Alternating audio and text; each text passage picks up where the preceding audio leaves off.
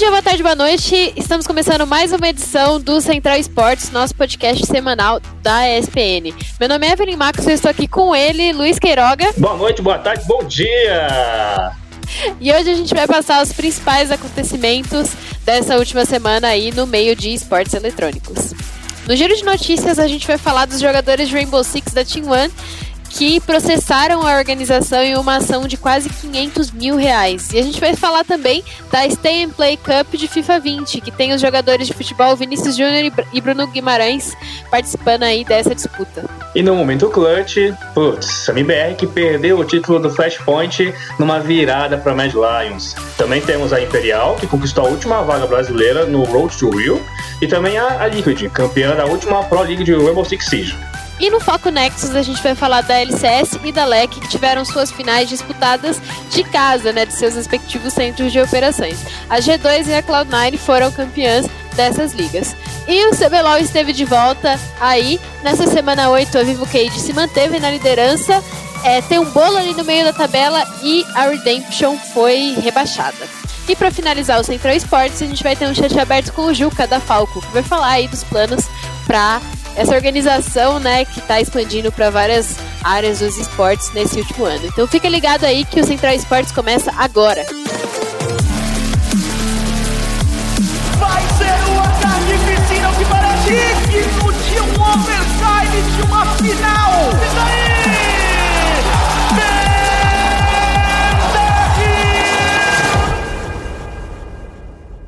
Começando aqui então o giro de notícias. E aí, Luiz, como você tá? Estou sumida aqui do podcast, tava com saudade de gravar esse programa. Ah, tava mesmo? Eu tava, eu tava assim.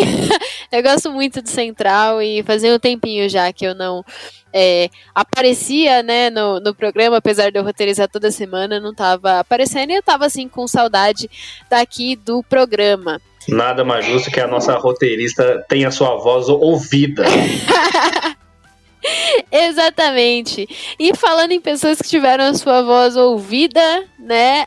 Os, os ex-jogadores é, de Rainbow Six da Team One, a line que saiu ali da Team One na última semana, teve a sua voz ouvida pela justiça, né? Está tendo, porque eles processaram a organização em uma ação de quase 500 mil reais. Apuração essa, vindo do meu é, co-host aqui, o, o, o Luiz. O que, que aconteceu, Luiz? O excelentíssimo Luiz Queiroga. Então, Evelina, é uma situação bem complicada, bem delicada, porque uh, qual que é a história né, por trás? A, a, linha, a linha histórica disso aí. Na terça-feira da semana passada foi a última rodada da Pro League, né? Que a gente vai falar isso depois. Só que dois dias depois do término da Pro League, a lineup da T1 anunciou a saída da, da org. E pegou todo mundo de surpresa, né? Porque é uma line promissora, uma line que tem bons jogadores, por mais que ficou em último nessa Pro League, que foi uma... Uma das lines mais hypadas, né, nas últimas temporadas de Rainbow Six. Os caras foram para campeonato internacional, os caras são bons. É, tem o Lukid, sabe, que é o meninão aí de ouro. Então, por mais que foi o último lugar, a gente até vai falar um pouco melhor sobre o caráter dessa Pro League quando chegar o momento clutch, mas é, surpreendeu. Mesmo estando em último, surpreendeu. E o ESPN Sports, eu tive acesso depois uh, a um documento que pegou todo mundo de surpresa dessa ação judicial, né? Que, a, que os jogadores, o elenco, né? Porque são os jogadores mais a comissão técnica, né? Que é o, o, o técnico, o analista, entraram contra a T1. Basicamente, o que acontece? É, quem, quem, acompanhou o, a, a, apuração, a reportagem que eu fiz no site da ESPN, vai ver que, que essa ação toda ela consiste em quase 500 mil reais que estão incluídos aí salários atrasados, FGTS, premiações não pagas, indenização por danos morais e alguns outros fatores, também como reclamação de condições e tudo mais e os honorários né, do, do advogado que acontece, Evelina e, e, e, quem está ouvindo? Ao todo, são sete processos, sendo que seis se enquadram nos moldes de mais ou menos 80 mil reais. Ali é, é 78 mil e uns quebradinhos dentro dessas, desses pedidos né, solicitados para cada jogador. A sétima ação judicial é do Felipox, só que, que os valores são menores, a gente não teve acesso a esses números, porque eles são menores em, em função de você ter um, um, tempo menor de contrato dele, né? Porque ele chegou na line em outubro. Né? A ação toda é movida pela, na, no sentido de rescisão indireta. Ou seja, basicamente é, vamos, vamos falar assim, que é o, o, empregado, ele, entre aspas, demite uh, o empregador, né? Muito em função de descumprimento da lei ou então do contrato trabalhista, né? Então, e, e assim fica uma situação inviável para você continuar o trabalho. É, a ação judicial, ela, ela contempla dois contratos celebrados durante esse período que, que os Golden Boys estavam na lineup, sendo que nesse primeiro contrato era de 1 de dezembro de 2018 e que ia até novembro do ano passado. Só que no meio da temporada, foi naquele ano, foi o ano em que, os Golden Boys estouraram. Caroline né, veio, foi campeã invicta da, da Challenge League, conquistou a Série B do Brasileirão. E claramente que os bons resultados, esse hype todo, fez com que a OG já, já se antecipasse e renovasse o contrato deles. Né? Então houve um segundo contrato celebrado naquele, no, em 18 de junho daquele mês.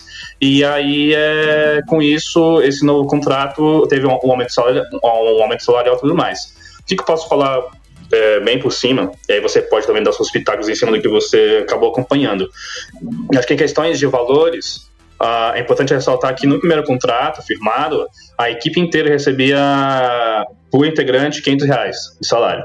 Só que na GH, é, as despesas como conta, aluguel tudo mais, quem bancava era a T1, a org. Nesse segundo contrato que foi firmado, é, houve um aumento salarial. O, o, salário passou a ser de 4 mil reais e sempre tinha-se 500 reais fixos de streaming. Só que nesse momento é, já foi ali estabelecido pela org é, que os jogadores bancariam todo o custo de, da, da GH. GH que você até viu, né, e, e a gente estava comentando que antes dessa situação toda, a GH da T1 contava, que fica ali no, no centro do, de São Paulo, com 16 pessoas. Né? Então eram os, os jogadores de R6, os sérios do LoL e o time feminino do, de, de CSGO. Mas só depois de um tempo a casa fica inteiramente a, a, nas mãos do, do, dos Golden Boys de R6. E eles também fizeram trabalhos depois na, na Game Office, né? Que é naquele complexo que fica no Shopping D. Porque lá ainda assim tiveram problemas de, de trabalho, como conexão de internet ruim e tudo mais. Ou seja, toda essa reclamação trabalhista que eles, que eles é, é, protocolaram devidamente e está na vara de São Paulo e tudo mais, é, resultou né, em situações é, desagradáveis e que eles vieram na, na justiça para tentar a sua voz. E até mesmo isso ocasionou na saída do, do Escadinha, que é um dos jogadores aí também importantes da, da, da line-up. Ano passado, em outubro, que ele, ele falou que ele ia sair. A saída se deu em novembro, mas posteriormente, nessa temporada agora, ele retornou junto, junto aos moleques. Né? Então fica aí a situação por cima. Quem quer ficar por dentro dos, dos valores envolvidos, porque eu, eu destrinchei bem bonitinho o que, o, o que é pedido de premiação, que premiação segundo a defesa, eles não viram a cor do dinheiro em nenhum momento, é, FGTS, danos morais, tudo mais, é só ver, é só ver a matéria bonitinha. O que você tem a dizer, minha querida Evelina? Eu acho que a gente está em um momento interessante para os esportes e eu espero realmente que nós, jornalistas, e que os veículos jornalísticos, não apenas a SPN, mas todo o, o jornalismo de esportes como um todo, entre em um momento de expor as coisas que acontecem na, nas organizações que não são coisas tão boas em muitos casos, né? É, na última semana a gente teve é, uma revelação bem grande sobre o caso Brute, de que o caso do Brute foi ao extremo, né? Para quem não, não sabe, não lembra, foi aquele jogador de CS de 19 anos que faleceu no ano passado. E na última semana a gente teve a mãe dele dizendo que está processando a Imperial e a Reapers, porque ele passou por muitas coisas nas game houses em que ele é, passou. É, de assim, não ter água filtrada para eles, dele não ter o auxílio de saúde necessário para os problemas de saúde que ele estava tendo. Isso é uma coisa que não é uma exceção nos esportes, que deveria ser, né? A regra não deveria ser essa, a regra deveria ser que os jogadores tenham acesso a tudo que eles precisam para jogar, né? Se for, se a gente for entrar em, um, em uma coisa de, de game house, e se for para ser game office, que eles tenham acesso a convênio médico, esse tipo de coisa que é, empregadores precisam fornecer a seus empregados, né? Sim. E eu acredito que é bem, le não legal, né, mas bem necessário que eles tenham aberto esse processo e principalmente que isso tenha sido divulgado, né, na, na, na mídia, por nós, por pelos portais que, que divulgaram. Uma coisa que eu queria ressaltar também é que uma situação importante dita na matéria é que o salário dos jogadores antes deles irem para a League e, enfim, é, é, mandarem super bem no cenário brasileiro e internacional de Rainbow Six era de 500 reais. Quando eles subiram, o salário foi para 4 mil reais. Aí assim, nossa, a One foi, é, mandou muito bem de ter aumentado o salário deles, foi mérito deles. Então, gente, quando é, um jogador passa a receber mais, a multa rescisória dele aumenta também. Então, provavelmente, eles tiveram mais dificuldade de rescindir o contrato com a Team por conta desse valor é, que foi aumentado, né? Então, desconfiem quando, quando esse tipo de coisa acontecer, porque provavelmente a organização querendo manter você da organização e não necessariamente é, aumentar o seu salário porque você merece, né? Provavelmente com a Team One é, indo lá para fora e mandando muito bem, atraíram é, os holofotes de organizações de fora, alguma coisa assim, e é confortável para a Team One que eles tenham uma multa rescisória maior. Eu acho que a Team One também teria agido certo se não fossem todas essas coisas pelas quais é, os jogadores estão processando é, eles. Até mesmo para finalizar, o, você falou da multa, né, querendo ou não, tem uma, uma situação muito delicada que foi exposta no, no processo, né, que foi protocolado, que é sobre a falta de amparo, a falta de resposta que a OG dava para os jogadores, né, em meio às constantes reclamações por WhatsApp, que não tinham mensagens respondidas, no, no documento tem as fotos registradas de WhatsApp, enfim, e o momento mais delicado, né, que eu achei é, aí que foi exposto pelos jogadores na defesa, é que quando teve uma reunião em dezembro dos jogadores com o Cacavel, que é o CEO né, da Team One, é, eles tiveram que ouvir do CEO do Cacavel que se estivessem insatisfeitos com a situação toda, então que pagasse a multa, né? Que a multa é de 81 mil reais. Pois é, né? Pois é, só isso, né? Complicado, né? De novo, a gente já falou várias vezes sobre. É, até mesmo é uma vertente daquele debate de é, regulamentação de esportes, o que, que, o que, que pode acontecer, o que, que não pode acontecer, mas todo esse debate que conversam, que dialogam, querendo ou não, ele mostra sempre um fator. O lado do jogador é o mais fraco. O lado do jogador é o que explode mais fácil, né? Se você não tem um respaldo, enfim, como fica na situação, né? É, a gente sempre fala de regulamentação dos esportes, eu prossigo é, no que eu sempre digo, de que eu sou a favor sim de uma regulamentação, mas me, me bate um desespero muito grande, sabe? O Cacavel, que é CEO da Team One, ele foi um dos caras que estava lá no, no, na Câmara do, dos Deputados, é, dizendo que a regulamentação dos esportes não pode acontecer. E realmente ele estava correto ao ir lá. Os CEOs que foram lá, eles estavam corretos. Mas aí a gente, a gente entra em um terceiro lado, de que nenhuma dessas propostas é boa para os jogadores, que são os protagonistas dessa indústria. Então o que, que a gente pode fazer? O que, que os esportes podem fazer se eles precisam ser regulamentados, mas nem o, os, os CEOs, que são quem é, tá orquestrando essa indústria e nem os políticos brasileiros são competentes para isso. Tá? A gente precisa ter uma associação de jogadores, mas só a associação. Opa, mas só a associação dos jogadores vai ser suficiente para prevenir que essas coisas aconteçam, porque não é sobre punição. Eu não quero que todos esses casos sejam punidos. Eu não quero apenas que todos esses casos sejam punidos. Eu quero que isso não aconteça é, é mais, né? Então é uma coisa que a gente tem que pensar, mas a priori é muito, muito bom que isso tenha sido exposto, né? Mas vamos falar aí de, de outra coisa, de coisa boa, de atletas físicos que estão vindo para o virtual por conta é, da pandemia de coronavírus que estamos vivendo. Conta pra gente aí da Stay Play Cup de FIFA 20, Luiz.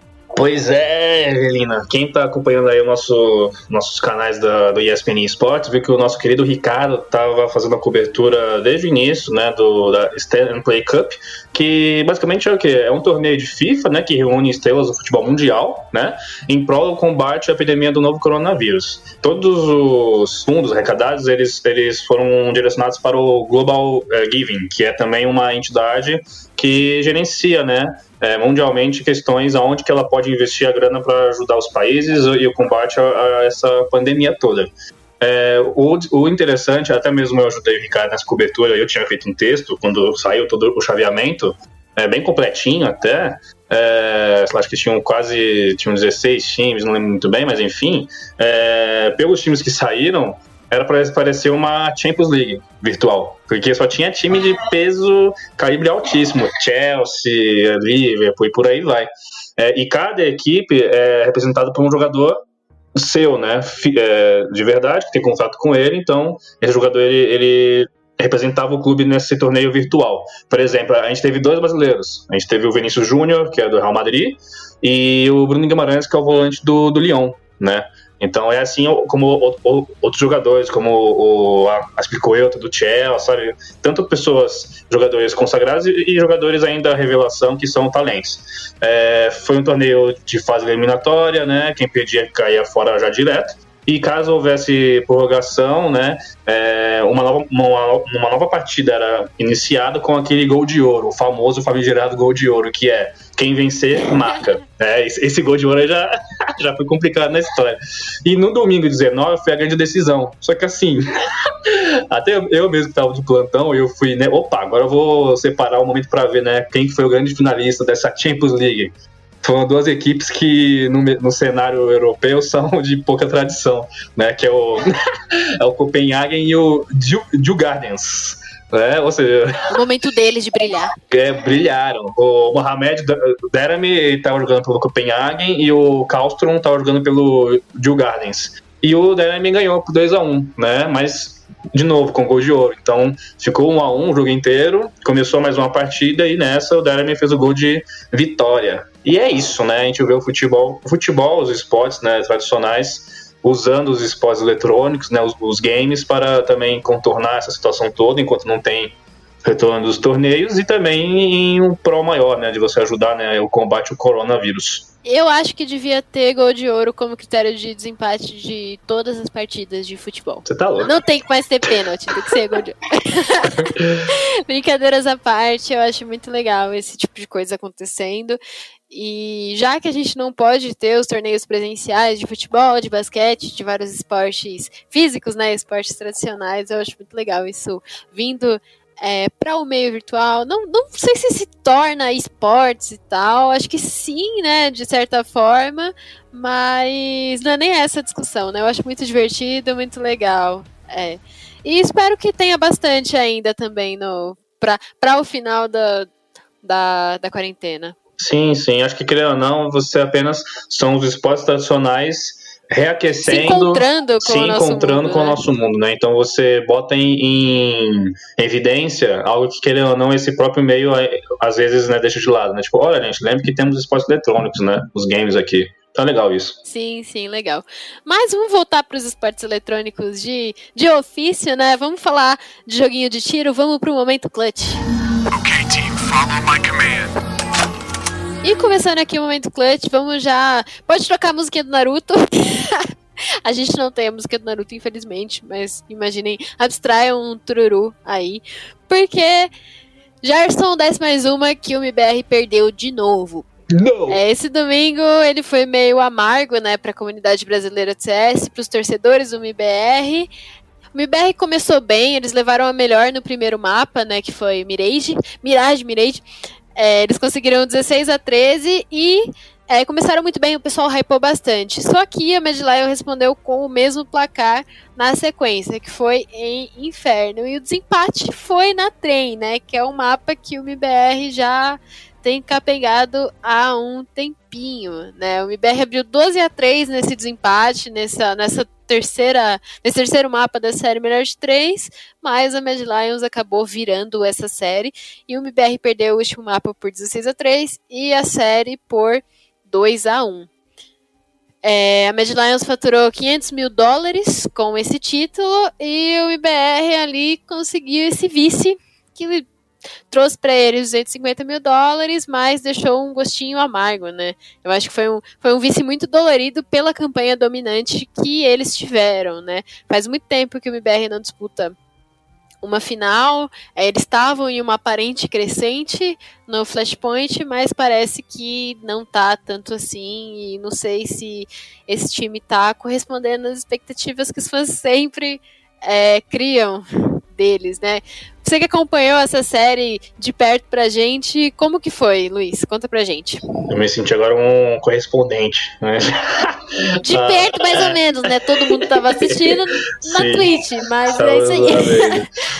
Nossa, foi totalmente amargo, viu? Esse resultado inteiro, velho. Porque começou o dia, já começou o dia meio assustado. Porque lá em Mirage, que foi escolha da, dos dinamarqueses da Mad Lions, o time já abriu 4x0 contra, contra a gente. Aí ficou assim, ixi, rapaz.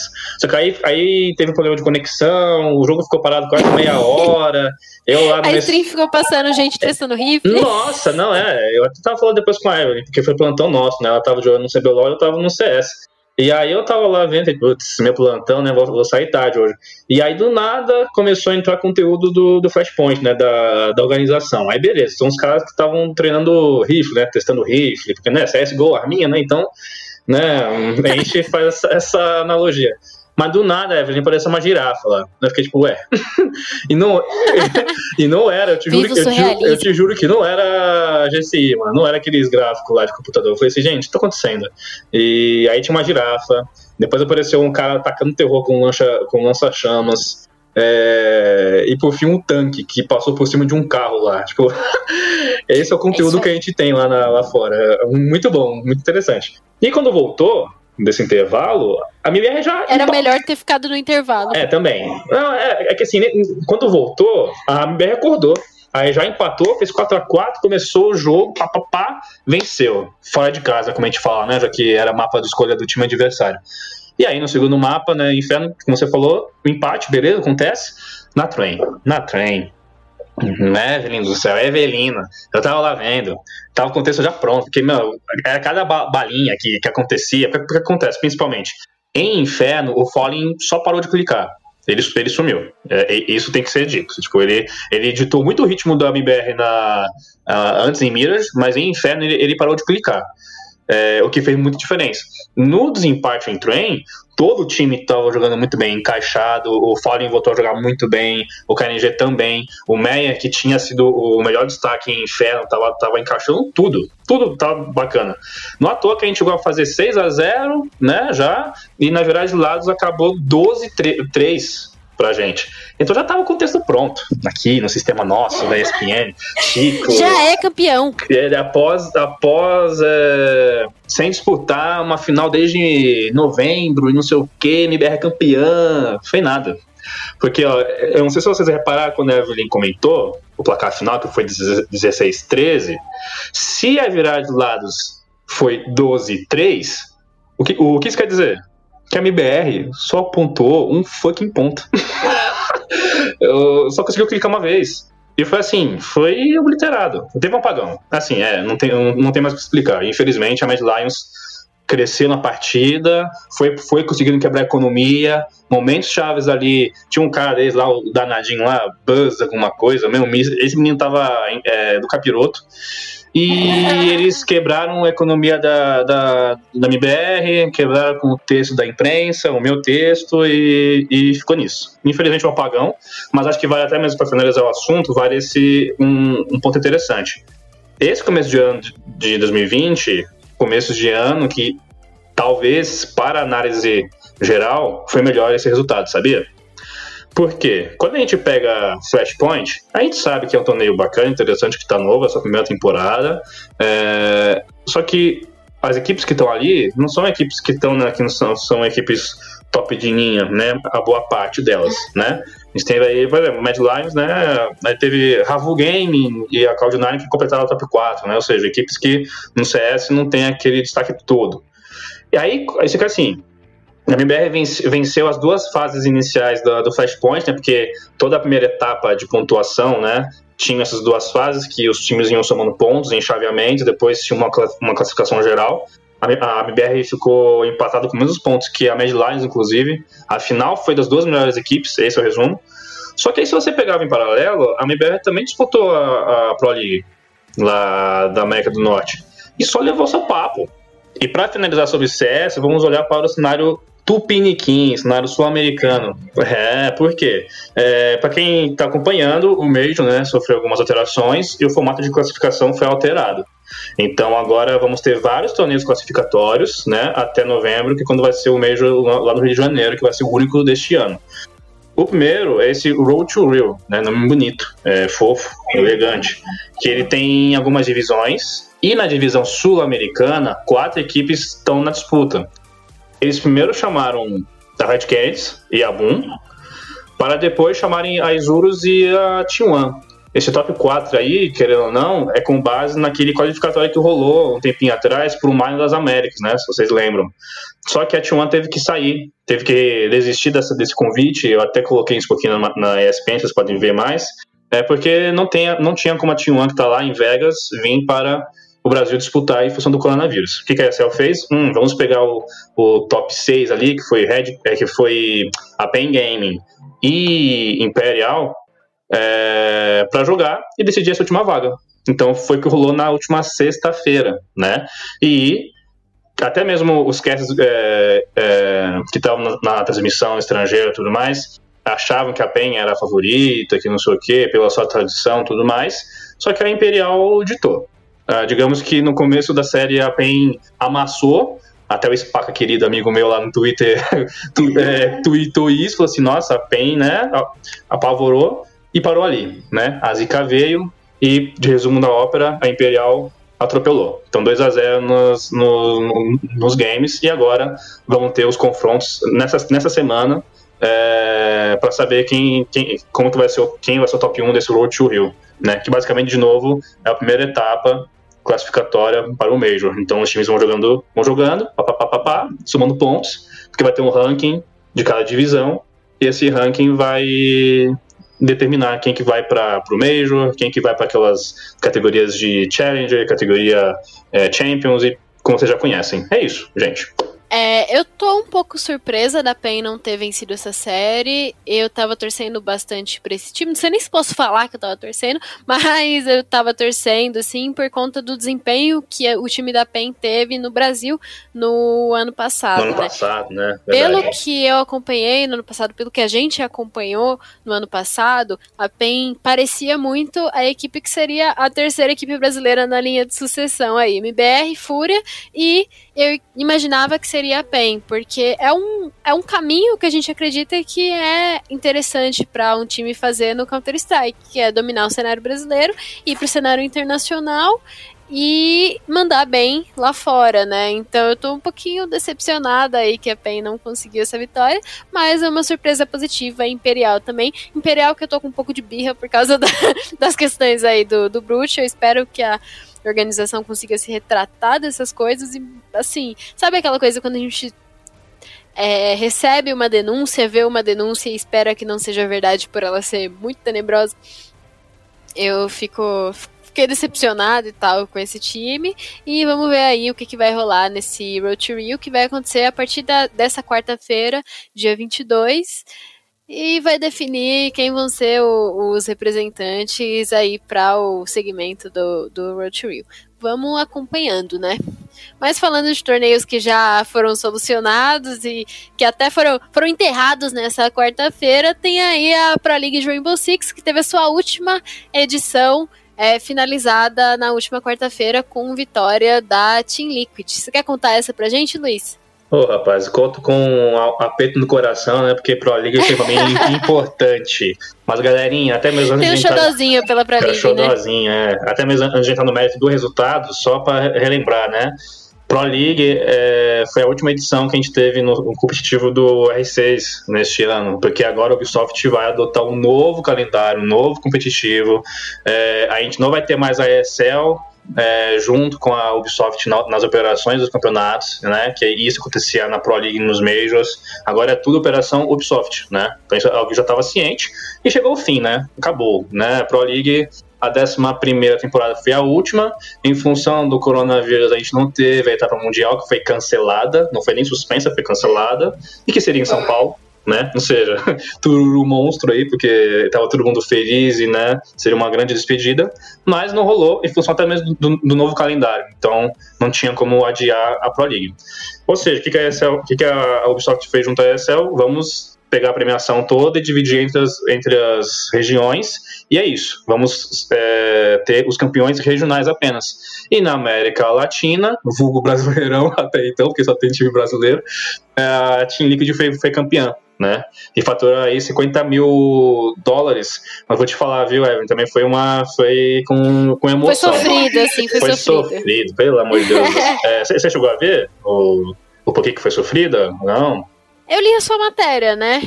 Que teve uma ajudinha do rival e teve. Teve. Porque assim, basicamente era, era vencer. A Liquid jogava antes do que a NiP, que era a única equipe que poderia tirar esse título da, da, da Liquid. Então, se a Liquid E foi vencesse, por pontos corridos, né? Não É, teve pontos nenhum, corridos, nenhum confronto isso. direto. Eu acho até complicado. é, campeonatos que são assim, eu gosto muito de um confronto direto, achei até complicado isso, mas acontece, né? Era o formato que dava pra fazer. É, e aí acontece. Se a T-League ganha, se ganhasse o confronto contra a NTZ, beleza, tava safe, título regional deles. Só que houve um empate. Ô, rapaz, teve empate contra a, a NTZ. E o último ponto do- da partida, que foi ali em, em- em clube, foi assim, dolorido, porque a NTZ começou o ataque em direção ali à sala de vigilância, para quem conhece o jogo, e aí o, o Sexy Kick tava marcando, tava ancorando ali na garagem. E o, a NTZ meio que começou a se afobar, porque o tempo estava passando, ele estava no ataque, o tempo é da defesa sempre. Avançou, começou a perder o jogador. Ou seja, durante o momento, parecia que o título ia ser confirmado ali já. Só que o, o alemão entrou pela garagem, numa trocação com o Sexy, que estava jogando o fino naquela, naquele round. Faltou clique no, do Sexy Cage. Faltou, eu vi ali, até o Meli na, na tiltou, hora. tiltou. Nossa, até na hora o Meli falou assim: ah, meu Deus! E foi. E teve um empate. Dolorido. E aí, galera começou a falar: não, agora, né? Nip, Nip, Nip. Porque se a Nip vencesse, chegaria nos mesmos pontos. Só que pelo confronto direto que teve, né, ao decorrer dos dois turnos, a Nip se le- levaria melhor. E aí começou aquela, aquela onda né, de torcida de tensão, e principalmente porque a FaZe anunciou que o, que o Snax, que é o, o Snax, que é o coach, jogaria no lugar do Ion, por questões de problemas pessoais. O que deixou né, todo mundo mais né, inflamado e farpando e tudo mais. Só que, menina, a FaZe passou por cima da NiP. Basicamente foi isso. Passou. Vence, é, tava com. Tava com seis. Tava é, empenhado pra dar o título pra Liquid. Tava empenhado. É, chegou a fazer 5-1, se não me engano. E aí, quando chegou no. no, no ficou 5-2, depois fez 6-2. Ou seja, 6-2 já ca- caracterizava que naquela altura do campeonato a NiP só poderia empatar no máximo, né? Se vencesse todos os rounds. E até mesmo quando a FaZe chegou no, no sexto ponto, chamou o match point, o Mavi ele brincou no chat e falou assim: ah, GG Liquid, né? É gol Liquid. É, porque ali já caracterizava a vitória da Team Liquid, ou seja, o rival ajudou. Foi o dia que, os, que a cavalaria mais torceu pra FaZe Clan. É, a gente parabeniza então a Liquid por esse título. É, fico um pouco triste de se despedir da Pro League dessa maneira. Queria muito que tivesse acontecido realmente a Pro League de São Paulo, mas não teve como. A gente está passando por um momento muito atípico e eu espero que a Ubisoft, que a Ubisoft é, se redima disso com a gente, dando um Major, um Invitational aqui no Brasil, né? Quem sabe? Espero que a NiP tenha é, dado essa ideia para eles ao ter conseguido o vice no último Six Invitational que, que aconteceu aí, né? E, e vamos vendo. Agora, que tal a gente focar o Nexus, falar de LoLzinho um pouco? Lauzito, vamos que vamos! Bem-vindo a Summer's Rift. Nesse final de semana, a gente teve a decisão de duas das principais ligas de League of Legends do mundo, que foi a LEC, que é a Liga Europeia, LEC, né, é o IC, e a LCS, que é a Liga Norte-Americana. A gente teve a G2 e a Cloud9 como campeãs nesses torneios. Vou falar primeiro da, da LEC, da LEC, que é, teve uma final super clássica, né? O maior clássico da Europa, que foi entre G2 e Fnatic. A Fnatic teve uma campanha muito boa nesse campeonato ao longo do torneio, né? Eles vieram muito fortes no playoff, eles estavam vindo pela chave superior, que agora é uma double elimination, os playoffs da, da Liga Europeia. A Fnatic estava vindo muito forte, teve um 3-1 e um 3-0 nas chaves anteriores e a G2 estava remando ali. Venceu a Origin, venceu a, a Mad Lions depois de ter perdido para Mad Lions no começo, e foi ali, rastejou até a final. E eu acho que ninguém esperava que o resultado fosse dessa maneira. Foi um 3 a 0 limpo, limpo, lisinho para a G2. É, a gente teve Caps e Mikex de Kog'Maw e Lulu na botlane nos dois primeiros jogos. Depois eles ficaram, tipo, a Filhos e Jana estavam smurfando nessa, nessa final. Os caras jogaram muito, muito, muito bem. A gente quase não viu a Fnatic, infelizmente, aí. Eu pessoalmente não gosto muito de final 3-0, porque a final tem que ser.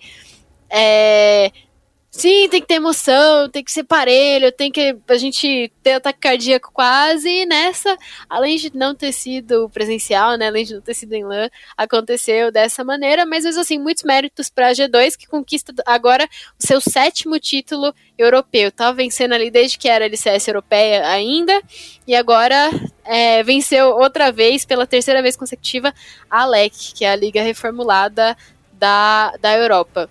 A título de curiosidade, também é o sétimo título do Perks, que se mantém como o jogador mais vencedor da história da LEC, e é o quinto título do Caps, que saiu da Fnatic e já conseguiu três títulos pela G2. Eles trocaram de lane, né, nessa última temporada e continuaram vencendo. É tranquilamente o melhor time do Ocidente e ganharam a vaga para MSI, mas a gente não sabe nem se vai acontecer MSI, né? Tá marcado para julho mas não sabemos. A, a LEC acabou sendo um qualify para esse campeonato, mas a gente não sabe se vai rolar esse campeonato.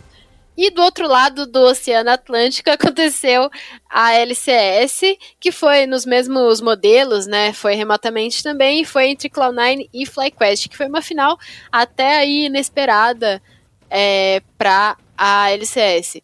Inesperada por parte da FlyQuest, porque a Cloud9 a Cloud9 dominou toda a, a LCS praticamente, jogou muito, é, foi extremamente dominante, né? Time que tá com o Sven, o Vulcan, o Nick, o Blabber e o Licorice.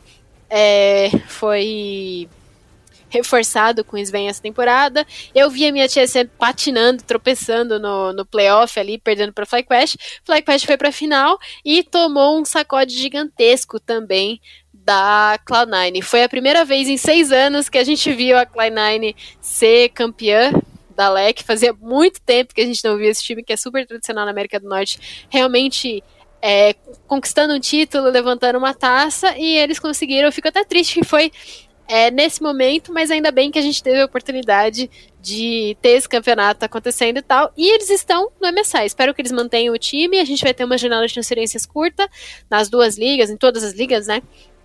É, nesse final de primeiro split, mas eu espero que eles mantenham o time para mandar bem aí no MSI. E se mandarem bem, espero que eles sejam a, a esperança da, da América do Norte que está passando por alguns problemas aí nas últimas campanhas internacionais. Você quer dizer alguma coisa, Luiz? É, leque. Tá achando que. tá achando que, que gostava, gente? Leque, leque, né? É, é isso. Eu, eu, fico mais na expectativa de saber se de fato a gente vai ter o MSI, né? Agora eu, eu que tô um pouco mais ligado no cenário de, de LoL, né? Tô, tô tendo que acompanhar o CBLOL, vendo tipo, tabelas de torneios de fora, né? É, eu acho que é legal para eu de fato viver o meu primeiro MSI, os meus torneios né, internacionais, e aí ver o, o Coronga e ficar nessa situação desse impasse, né? Espero que role que eu quero ver o, a Cloud9 aí jogando, a, a, G2, a G2 que é da Letícia, né? A, Letícia Moto, que só fala isso no Twitter. então, não tem muito o que falar, não. É isso. Parabéns aí aos, aos campeões. O MSI é o grande motivador aí da, de todos os times no, na primeira etapa de todas as ligas regionais. Eu, pessoalmente, estou muito triste porque eu tava com muita esperança de ir para o MSI. Eu queria muito cobrir esse campeonato. Eu acompanho a League of Legends desde 2013, 2014. E eu sou muito apaixonada por esse cenário, por esse campeonato. E eu tava na esperança de que esse ano eu ia. E aí eu não vou pra MSI porque eu não sei se vai ter MSI. Quer dizer, espero ir, né? Não sei se julho eu vou poder ir. Não sabemos, espero que aconteça esse MSI é, assim que, que puder né, acontecer esse campeonato, mas também não tô tão esperançosa por conta da situação que o mundo está, né? Vamos, vamos acompanhando, vamos esperando. E enquanto isso, a gente tem CBLOL. Né? A semana 8 aconteceu nesse último final de semana a gente vai falar um pouquinho sobre como foi essa última semana. Nesse último final de semana a gente teve a penúltima semana da fase regular do CBLOL e não tem nada definido no campeonato, nada.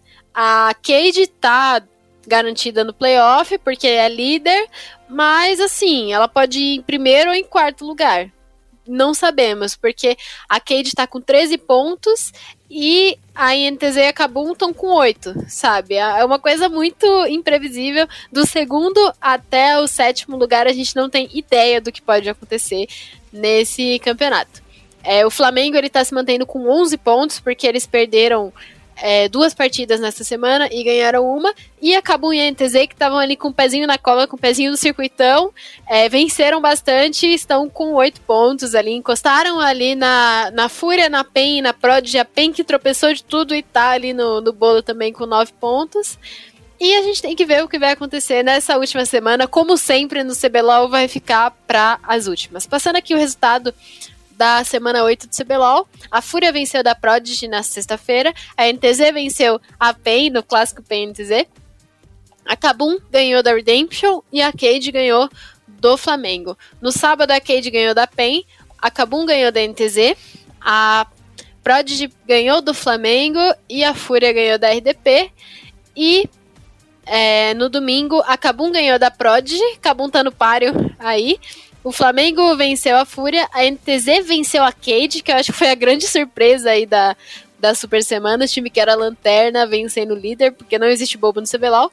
E a RDP venceu da PEN já rebaixada. Aí a Redemption é, não consegue mais se recuperar na tabela por conta dos avanços da Kabum e da NTZ. Eles não conseguem mais voltar do campeonato e estão automaticamente rebaixados. Como eu comentei no meu Twitter, eu sinto que esse é o rebaixamento mais duro, assim, mais dolorido da história do, do CBLOL, porque é um rebaixamento sem saída, assim. Você não sabe se você vai voltar no ano que vem. Você pode disputar o circuito desafiante na segunda etapa, mas você só vai voltar para o CBLOL se a Riot quiser que você volte realmente, porque vai franquear no ano que vem e a gente não sabe se é, vai ter uma, uma vaga, né, uma chance para Redemption é, voltar para o CBLOL dessa maneira.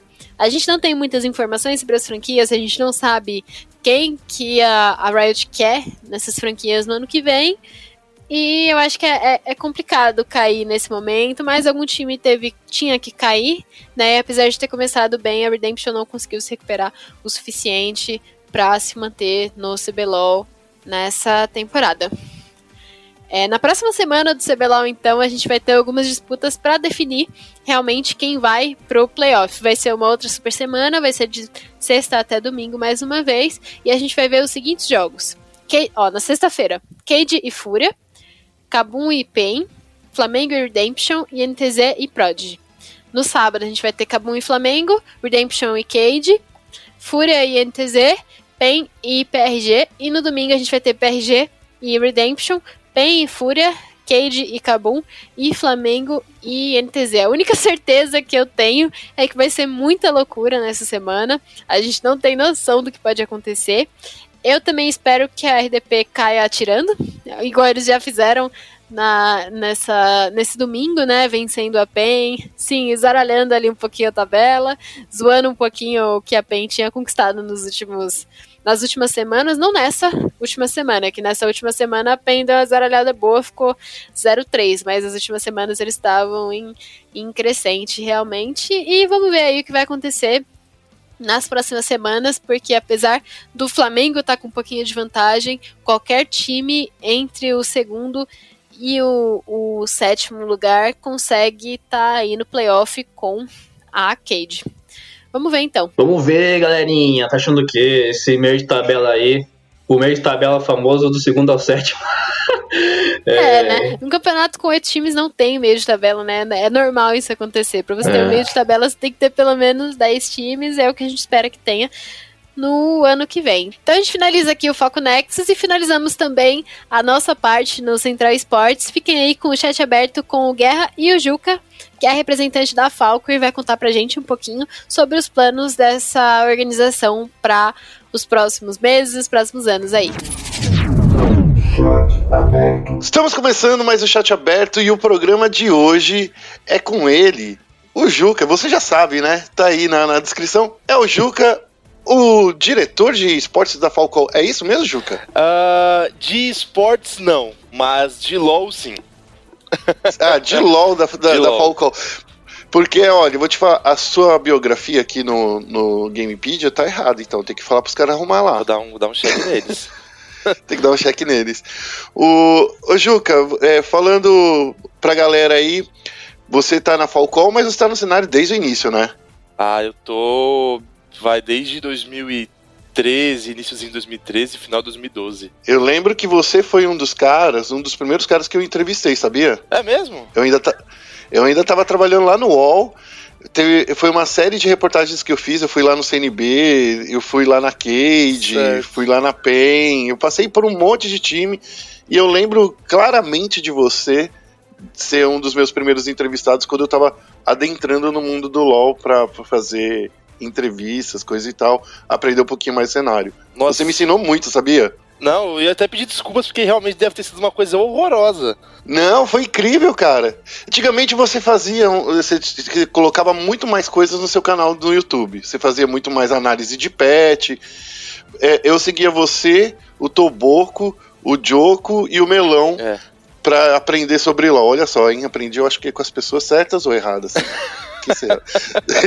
Tem bastante gente boa aí que você falou. Então, você fazia análise de pet. Quando você foi para os Estados Unidos, a gente. Eu, eu, via muito que você falava sobre o cenário brasileiro, porque era muito importante ver alguém que estava fora do cenário falando do nosso cenário. É. Porque você estava nos Estados Unidos, era uma coisa legal, eu gostava bastante. Eu curtia muito é, é fazer é esse conteúdo nessa época, sabia? Do Brasil. Eu gostava realmente de ligar a câmera e falar sobre o cenário. Era uma, era uma das coisas que naquele período dos Estados Unidos, que foram dois anos, era, me agradava muito. Sim, de em questão de trabalho e, e, LOL me agradava muito fazer aqueles vídeos. Eu entrava em bastante detalhe e a galera curtia muito, e eu também. Eu acho que hoje em dia faz falta, sabia? Porque praticamente hoje temos o Melão que continuou, né? O Diogo que continua fazendo análise de patch, falando sobre coisas sobre o jogo em si, e o pessoal do ATR que fala do, do cenário em geral. Mas eu acho que tá faltando hoje em dia alguém que faça uma análise diferente. E é isso que a gente tenta fazer aqui na SPN, mas a galera ainda não sacou ainda a nossa, a galera pensa que a gente só faz fofoca. ah, mas isso aí acontece de um jeito, o pessoal vai sempre achar dessa forma. Beleza, vamos começar falando então sobre Falcão. Cara, me fala aí, como é que você encara a Falcão aí nesse período que ela tá aí no, no circuito desafiante, desde que você voltou pro Brasil, você tá na Falcão, né? Você tava lá na Bigodes, mas a gente vai falar sobre isso mais para frente. Mas você, quando você voltou pro Brasil, você já foi direto para Falcão. Me conta aí, o que, que, você acha? Como é que tem sido esse tempo aí nessa nova organização? Eu, antes, na verdade, da Falcon, assim que eu voltei dos Estados Unidos a primeira, a primeira vez, é, eu tive um período na Team One, onde eu fiz um. Acho que deu uns 5, 6 meses na T1. É, porque eu queria voltar para o Brasil e trazer um pouco desse conhecimento que eu tive. Eu passei pela aplicação de franquia, é, eu tive um contato com diversos times tal.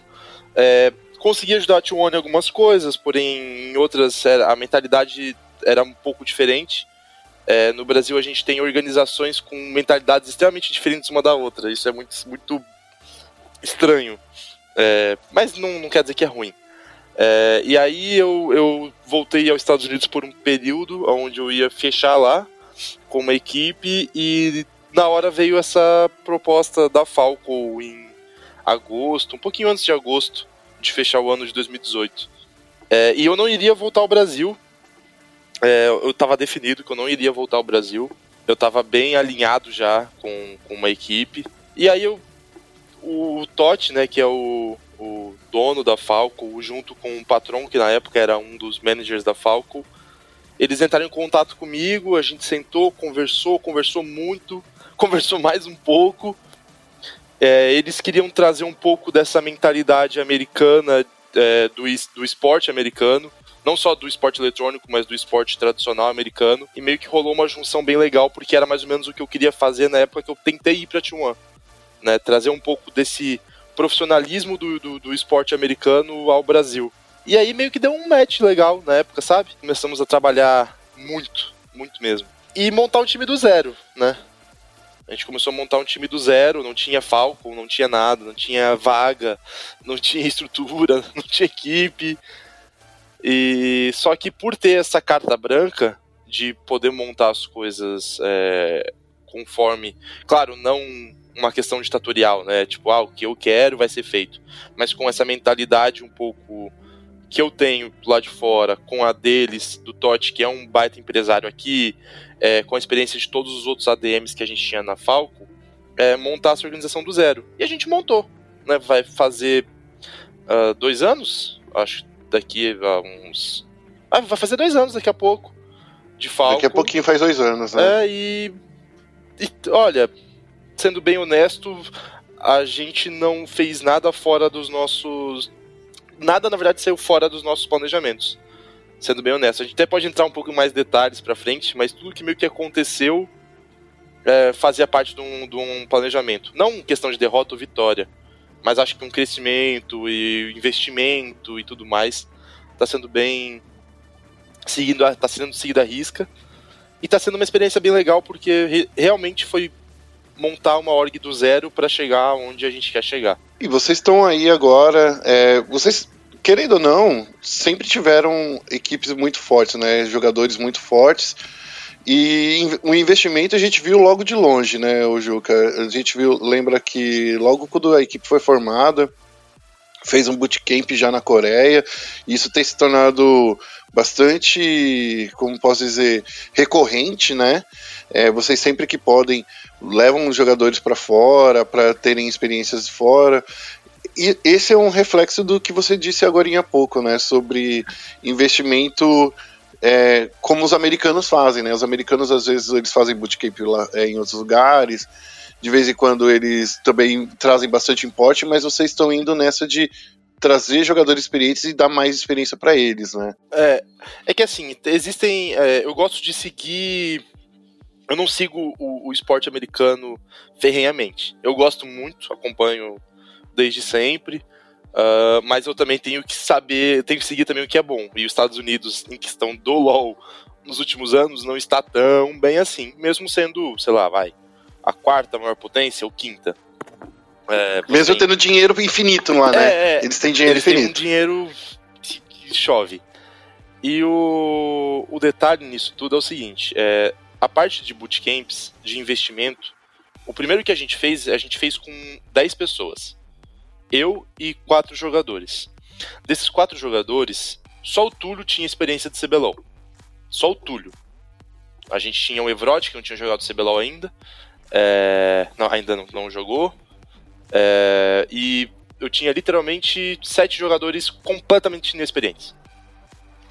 E a gente fez um bootcamp qual o fundamento desse bootcamp? Número um, eu, o, o, dinheiro que a gente gastou, a galera fala muito no Twitter, ah, mas é dinheiro infinito, vocês fazem bootcamp. Ah, o pessoal que acompanha a gente sabe que a nossa estrutura é literalmente a mesma estrutura que o pessoal da LCS da LEC faz, lá de bootcamp. É no mesmo hotel que os caras fazem, com a mesma estrutura, com a mesma net, com tudo. No mesmo hotel, tudo, tudo igual. Que é a melhor que existe. E, e, e as pessoas falam, ah, mas é muito caro, é muito caro. Sabe o que, que eu acho muito bizarro no cenário brasileiro, que eu acho que é o mesmo erro que o cenário americano comete, que eu não quero cometer, é um dos, dos pontos que eu acho errado nos Estados Unidos, que eu não quero cometer, que a Europa não faz e por isso eu acho eles tão bom. É, a Europa investe muito em base, a Europa investe muito nos jogadores europeus. E a Europa faz muito bootcamp. A Europa vai na última split, eu acho que todos os times fizeram três bootcamps, todos fizeram três bootcamps e times da, da Masters, da, da o que seria o, o second tier, acho que o top 5 também fez bootcamp na, na Coreia, com estrutura boa.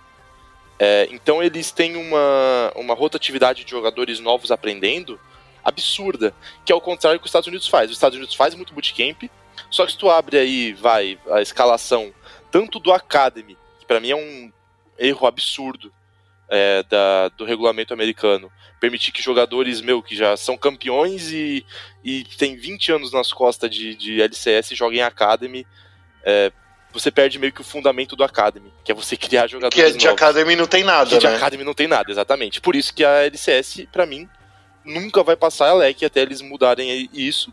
E quando eles mudarem e criarem jogadores novos, em dois anos, provavelmente eles batam de frente com a LEC. É, em nível mundial. Uh, mas é, é, é, esse é o fundamento. Eu tenho. Vamos, eu, vou, eu, vou, eu vou ser muito sincero, eu tenho um valor X.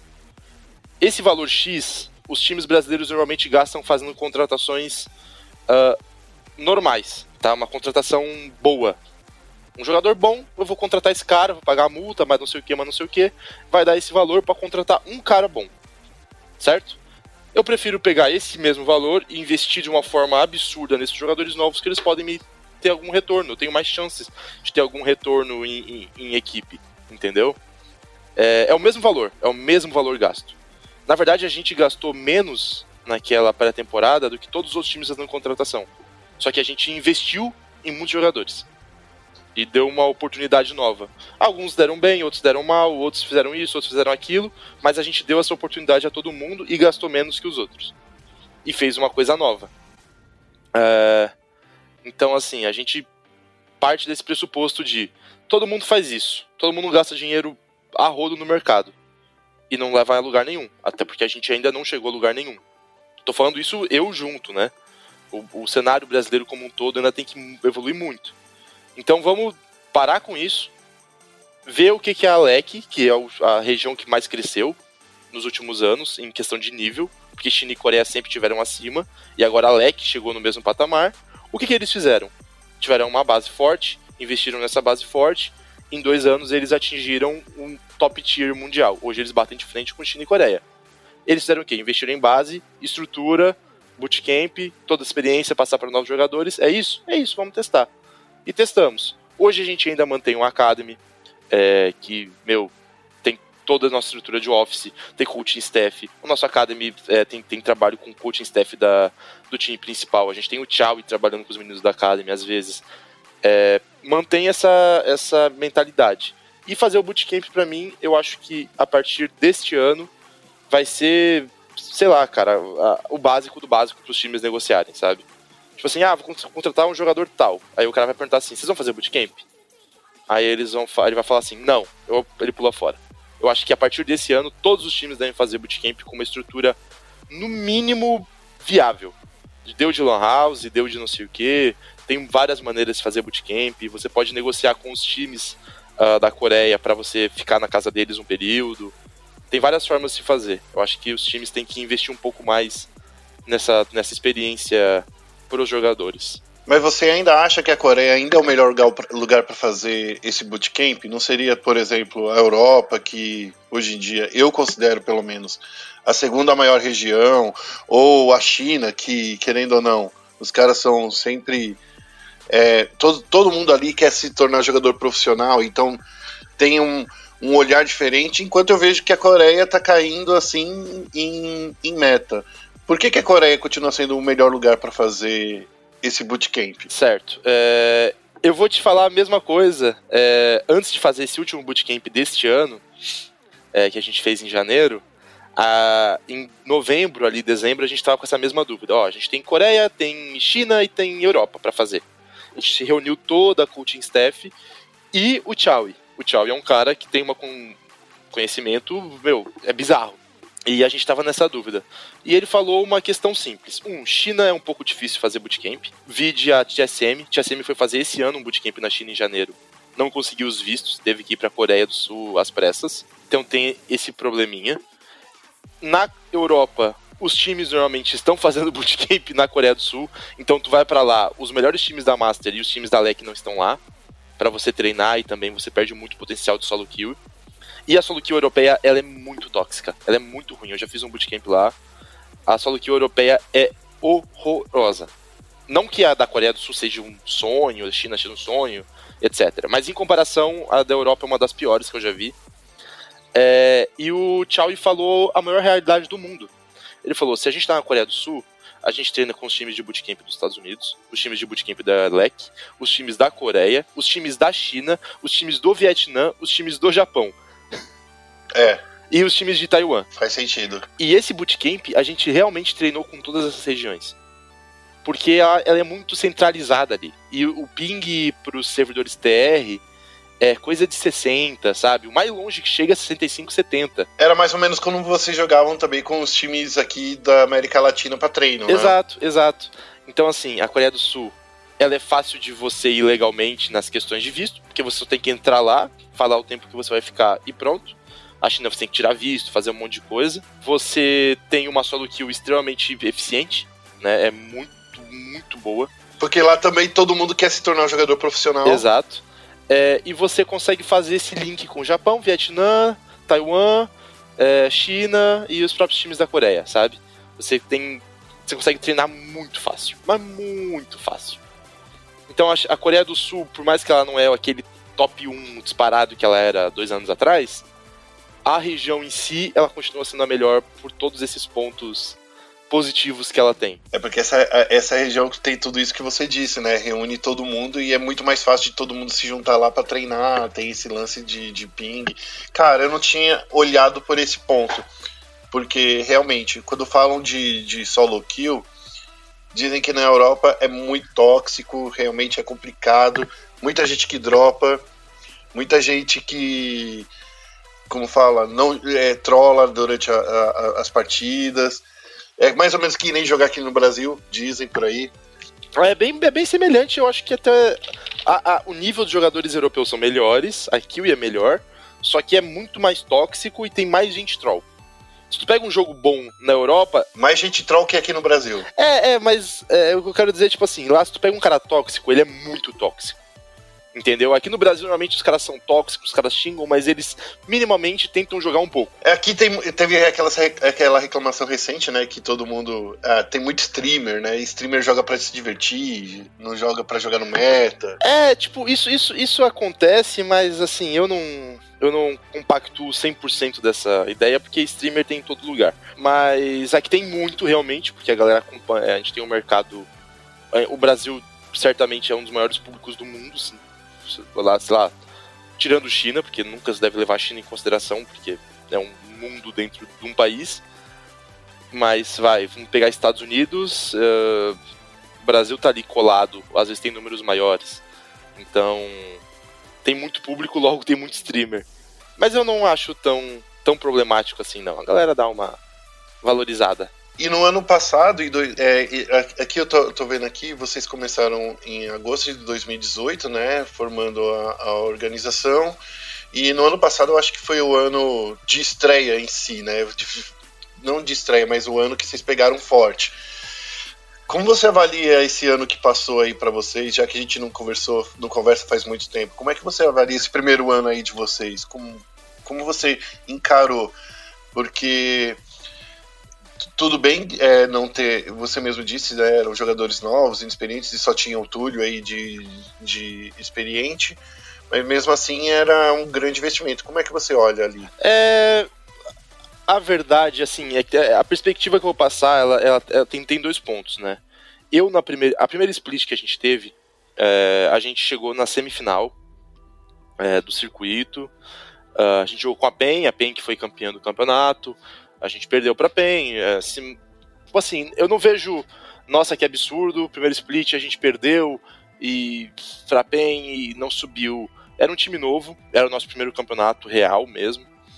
É, os jogadores novos, etc. Não, eu não vejo nada demais assim. Era bem dentro dos conformes.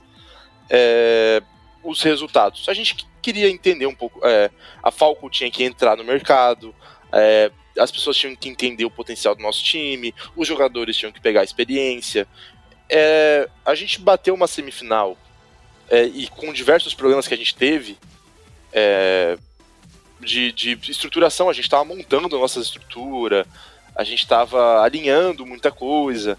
Então, assim, primeiro split do ano passado, eu considero ok, sabe? Eu não sou daquele cara que fala, claro, eu quero ganhar acima de tudo, eu quero ser campeão, eu quero fazer o melhor trabalho possível sempre. Mas eu não posso ser um maluco, sabe? Falar, nossa, eu cheguei agora com jogadores novos, nunca jogaram nada, a gente tá montando tudo, eu quero ganhar, senão foi um lixo. Eu não parto desse pressuposto. É, então, eu considero o primeiro split ok, fizemos uma campanha ok. Segundo split, eu saí um pouco da parte do time. É, assim que acabou a primeira split, eu saí porque a gente precisava dar uns passos.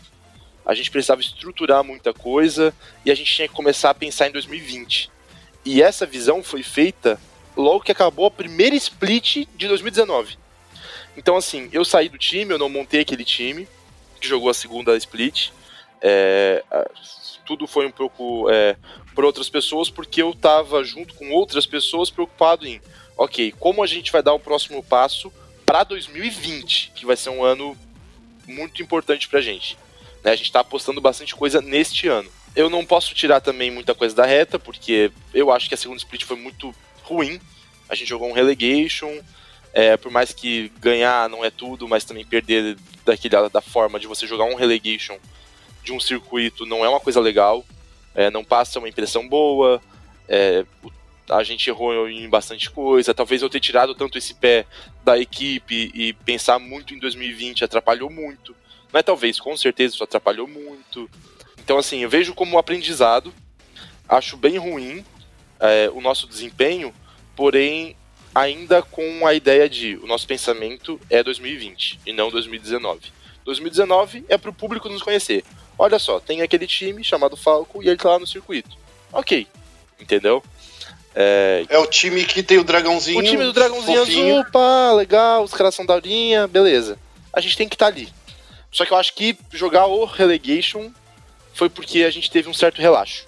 Entendeu? É, ainda bem que você já tocou nesse assunto, porque daí eu não preciso tocar pensando se eu ia é, mexer em vespeiro, porque realmente a galera caiu em cima, é, em cima de vocês, né? Quando vocês estavam jogando ali a relegation, né? É, mas é e com razão, sabe? Com uma certa razão.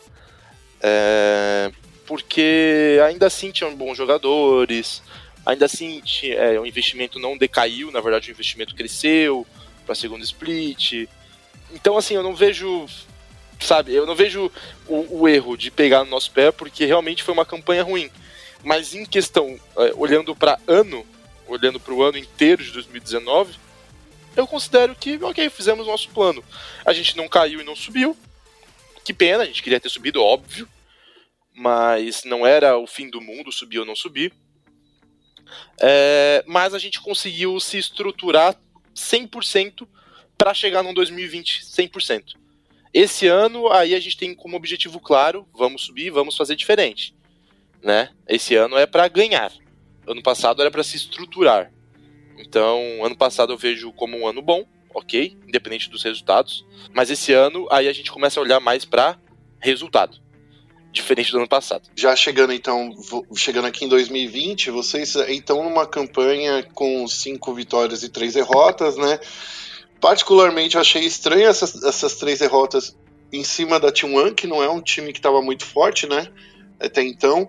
Agora, parece que eles acordaram depois desse, desse, desse tempo aí de, de folga e vocês estão, estão indo bem. Ganharam do Santos, que era o time que estava praticamente invicto, né? Eles estavam invicto, inclusive, né? Não, eles tinham perdido pra gente. É, eles já tinham perdido para vocês, é verdade. E o Santos, querendo ou não, era o time que todo mundo falou assim: caramba, esse time que ninguém acredita, né? Sei lá, que tinha o Jackpot, o Ryoga, né? Eu, eu acho que por mais que tivessem dois coreanos, a galera não, não tava botando muita fé no Santos. E vocês, por, por outro lado, aí trazendo o Tier Wolf e o Bugax, que são jogadores aí super conhecidos aí da galera também da América Latina. Como é que você viu esse início de ano aí com essa galera aí chegando forte, com bastante investimento, porque todo mundo quer subir nesse primeiro split, já que o segundo split, em teoria, não vai ter promoção, porque, pelo que foi prometido no início desse ano, não sei se os planos mudaram, ia ser franquia a partir do ano que vem. Como é que você olha aí para esses primeiros split? Uh, ó, uma coisa que tem que ser muito clara, é, é, com certeza muita gente já sabe disso, mas eu sempre gosto de reforçar é ano que vem é o, o, o que se espera é que se torne franquia, como já foi anunciado. É, mas a galera ainda tá com essa ideia um pouco resultadista. Como falei, a Falco tá buscando resultado, a gente quer ganhar. É, mas para a franquia isso não vai afetar tanto. O que importa para a franquia são diversos pontos que vão além do jogo. Né? O jogo é um, vai ser um detalhe agora. Mas a gente quer subir, porque a gente quer mostrar que a gente tem um nível bom aqui, a gente quer mostrar que a nossa equipe, nosso planejamento tem um nível bom para disputar um CBLOL, é, porque isso também vai contar. Mas não é o, o top tier né, de uma entrada em franquia, você está lá ou não. Mas esse ano, em questão de investimento, como todos os outros times estão investindo, deixa eu até só dar uma olhada aqui. Basicamente, todos os times do CD, com exceção da Tigers, que chegou, né, que é a novidade, então não, não, não vou citar de exemplo, basicamente todos os times se reforçaram. Uns mais, outros menos, mas todos se reforçaram assim, legal. O nosso planejamento para esse time de agora é, para 2020, como eu falei, eu comecei a montar esse time que está jogando em julho, junho, junho, em junho de 2019, que eu comecei a sondar os jogadores, eu comecei a analisar o mercado, comecei a mandar e-mail, comecei a montar várias peças e pega orçamento e tal. Esse time que está hoje, ele começou a ser montado em junho. E ele foi extremamente estudado com uma coerência, né? É, e claro, isso pode dar certo ou errado, mas a gente sempre buscou. Eu trabalhei muito com os psicólogos da Falco, é, comissão técnica. Gente, esse cara conversa com esse. Se eu trazer esse jogador, ele é bom? Ah, ele é muito bom. Mas esse jogador com esse outro jogador que é muito bom, ele dá certo? Ah, não. Então já descarta esse cara, a gente tem que partir para outro.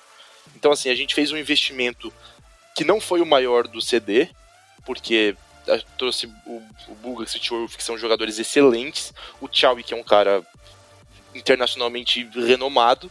O cara tem títulos e títulos nas costas. Mas ele não é o maior investimento da, do CD. Só que eu acho que ele é um investimento mais preciso. A gente tem a Van, que daí trouxe um Dinquedo, que, meu, o cara não preciso falar nada. O Eza, que também é muito bom. A Red trouxe a é, Sky novamente, pegou. Aí o Titã já tava, mas manteve, trouxe o Aiel. O Rainbow do Santos, para mim, é um cara, é um jogador incrível, incrível. Rainbow é incrível. O Jackpot eu já não gosto tanto, mas não é nada de horroroso nem nada disso. mas era um investimento, né? Mas é um investimento, entendeu? É um, é um, é um coreano. O coreano não ganha real. A galera tem que entender isso.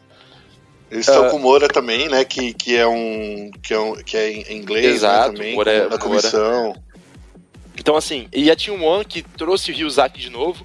O Ryuzaki, se não me engano, estava na, na Team One que subiu, não estava? Tava, tava na Team One ali, já lá no, na, lá no. Na Team One que subiu, depois caiu, né? Que foi um ping-pong ali. E, o, o Ryuzaki e o Skybart, pra mim, são a duplinha do barulho da Team One, cara. Eu acho eles muito bons juntos. Sem sacanagem. É, é, é, engraçado porque, só falando do, do Skybart mesmo, que todo mundo que ouve o nosso podcast fica falando, é que esse ano eu acho que ele melhorou muito, porque eu vinha criticando ele por muito e muito tempo, assim. Eu vi que ele melhorou bastante aí, principalmente nessa última rodada. O Skybart é um pouco engraçado, porque é, o primeiro time do Skybart, competitivo mesmo, né? Foi a Cabum Black que eu estava. Ele tinha acho que 16 anos na época. Ele era bem novinho, né? Bem novinho. E ele era muito horrorosinho na época. Ele era muito bom de mecânica, mas como qualquer jogador novo, ele não entendia tanto do jogo, sabe? Então tu olha para ele hoje, ele é um cara muito preciso. O Skybart hoje é um maluco muito preciso em macro. Ele sabe quando ele pode puxar, ele sabe quando ele tem que dar pressão, ele sabe quando dá TP. O Skybart hoje é um dos melhores tops com toda certeza do Brasil. Ele tá jogando muito bem, cara. É bizarro. Ele tá muito bem. Eu fico feliz por ele. É engraçado que quando ele teve a oportunidade de mostrar esse lado dele no CBLOL, ele sei lá, não sei, não sei se ele conseguiu fazer é, isso. Ele, ele se apagou um pouco, mas é o time inteiro daquela... Eu acho que era o meta também, né? O time inteiro e meta e coisa. É, a gente não pode, assim, julgar um jogador pela, por uma split, é muito difícil. É, eu prefiro pegar o trabalho inteiro. Então, se eu pegar os, o último ano inteiro do Skybart e esse início de split, a média dele tá boa tá alta, sabe? É, eu, eu, pelo menos a minha visão. Então eu acho que o Skybart ainda tem muito para fazer. E ele ainda é bem novo. Ele ainda é bem novo. Ele já era novo na minha época. Hoje ele é novo ainda e tá destruindo. Eu gosto, eu gosto dele, acho o Ryuzaki bom também. Só que a T1 também é um outro time que não tem investimento. Não investiu tanto quanto a gente, ou a Van, o Santos, ou Red. E tá tá brigando. A T1 é uma das, pra mim, uma das franco favoritas aí pra playoff. Tá empatado com a Red em quarto. para pegar essa, essa vaga aí de quarto ou até vaga do terceiro. E assim, os times estão investindo muito porque não necessariamente é só para subir e jogar. Tem esse lado que você comentou da franquia, é, que você estar num CBLOL, você jogar um CBLOL, ele não vai te ajudar, eu creio, que ele não vai te ajudar a ver a, a Riot te enxergar de uma forma melhor. Mas ele vai fazer investidores te enxergarem de uma forma melhor. Exatamente. É, é, esse é o ponto principal. Você que participou lá do, do processo do application do, da, da Bigode sabe que não basta só a Riot gostar de você, achar você gente fina é. e maneira. Você tem que ter um plano de negócios muito bom e muito bem consolidado, não é? Exato. E se você não chegar com esse plano de negócio consolidado aí para a Riot, pode dizer que você não, não tem muita chance. Eu acho que esse, esse é o principal fator. Eu acho que não é nem dizer que não tem muita chance, você não entra. você Exatamente. não entra, isso é fato. Hoje a gente tem que trabalhar com a Riot. É, eu tô. Pode ser meio puxação de saco pra Riot, mas é, é uma realidade. É, a Riot ela preza muito pela perfeição. Não tô falando que a Riot não erra, mas ela tenta sempre fazer as coisas na, no máximo da perfeição.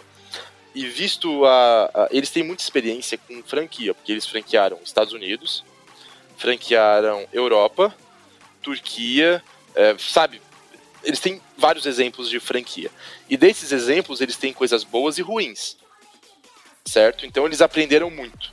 O Brasil, ele tá abrindo um processo de franquia aonde a Riot já sabe o que é bom e o que é ruim. Então os times americanos tiveram tempo para errar no, no application.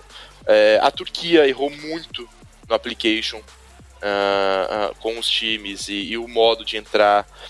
Para mim, a Europa acertou em cheio na maioria das coisas. Tem um ou outro ponto que eu discordo um pouco do franqueamento deles, mas a grande maioria eles acertaram muito. Então a Riot já sabe o que, que é bom, o que, que é ruim, o que, que é bom, o que é ruim.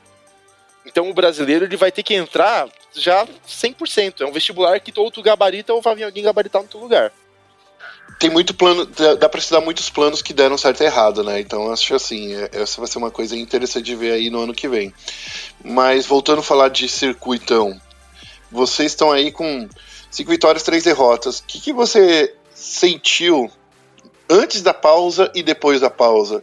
Você acha que essa pausa atrapalhou vocês de alguma forma? Ajudou? Como é que você encara esse split até agora? Olha, é um pouco. Eu não, não vou dizer que atrapalhou tanto, porque a gente não é o único time afetado, né? Tem, tem um detalhe. Eu acho que a gente tinha uma vantagem antes. Que a nossa comissão técnica, eles são extremamente organizados no método de trabalho deles. Então a gente tinha, dentro do Office, é, sempre um horário para ver VOD, um horário para não sei o que, tinha uma sala especial onde eles assistiam VOD é, eles estavam muito mais conectados e focados. Eu acho que se não tivesse essa pausa, hoje eles estão, é, hoje todos os jogadores estão jogando, tanto os treinos quanto os jogos do CD, eu tô dizendo da Falco, nas suas próprias casas. Todo mundo mora sozinho. Né? Eles têm seus próprios apartamentos, casas, o que for. Então, assim, essa pausa dificulta esse trabalho externo, sabe? É muito mais difícil para a comissão técnica é, ter certeza que todas as dúvidas estão sanadas, porque os jogadores estão fora. É difícil para a comissão técnica ter certeza que todo mundo está prestando máxima atenção no VOD, porque está cada um na sua casa. Então acho que é mais difícil manter o nível nosso, da Falco, não estou citando os outros times, porque eu acho que um dos nossos maiores trunfos é a comissão técnica. E a gente não consegue remover, é, tirar 100% de proveito. Isso é uma visão minha eu acho que gente, se todo mundo estivesse junto no office, trabalhando normal, com certeza estaria melhor. Porém, isso atrapalha todas as equipes. Então, é, todo mundo tá passando por isso. É, então assim, essa pausa é ruim pra gente. Talvez um pouco mais que pros outros, na minha visão, por conta da comissão técnica.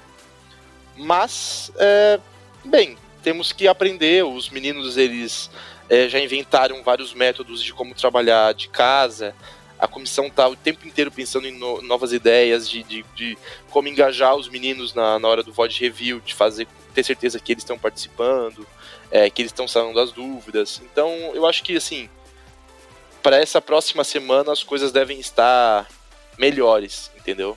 Mas esse comecinho pós-pausa foi um pouco dificultar, foi um pouco difícil pra gente. É, eu sinto aqui, na, pensando aqui, que quem se deu bem foi a, a Van, porque eles tinham levado todo mundo para Brusque, né? Então, assim, todo mundo já estava no mesmo lugar, eles continuaram isolados lá, né? Então, continuam isoladões lá.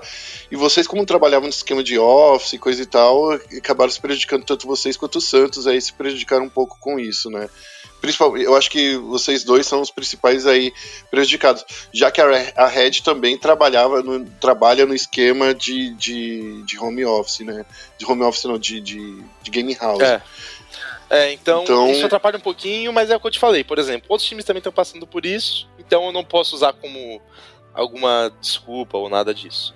Mas é, é, aqui a gente tem que falar dessa semana aí de estreia. Vocês tiveram um, ótimo jogo contra o Santos. Eu gostei bastante do que eu vi. É, e, e, senti que. Eu acho que. Eu sinto que a T1 ganhou uma confiança que não era para eles terem ganho quando eles estavam jogando contra vocês, porque eu vinha dizendo assim: Poxa, a T1 não tá, não tá entregando o que eles querem. E eles conseguiram ganhar uma confiança em cima de vocês. O que, que você achou dessa, dessa semana de, de retorno? Perder para T1 na verdade, não é. Eu não vejo como um, um, crime e assim. Eu acho que eles não ganharam essa confiança em cima da gente. Eu acho que eles estão ganhando essa confiança ao longo do campeonato. Porque a T1, se a gente levar lá para a primeira semana, eu acho, eles começaram perdendo para o Santos, tipo, um stomp do Santos. O Rainbow botou no bolso aquele jogo, sei lá, foi ridículo. Eles só perderam, não teve nem chance de jogo. E no segundo dia da primeira semana, eles perdem pra Red. Só que esse jogo que eles perdem pra Red, na minha cabeça, era pra eles só terem ganho. Foi uma play que deu errado e acabou o jogo.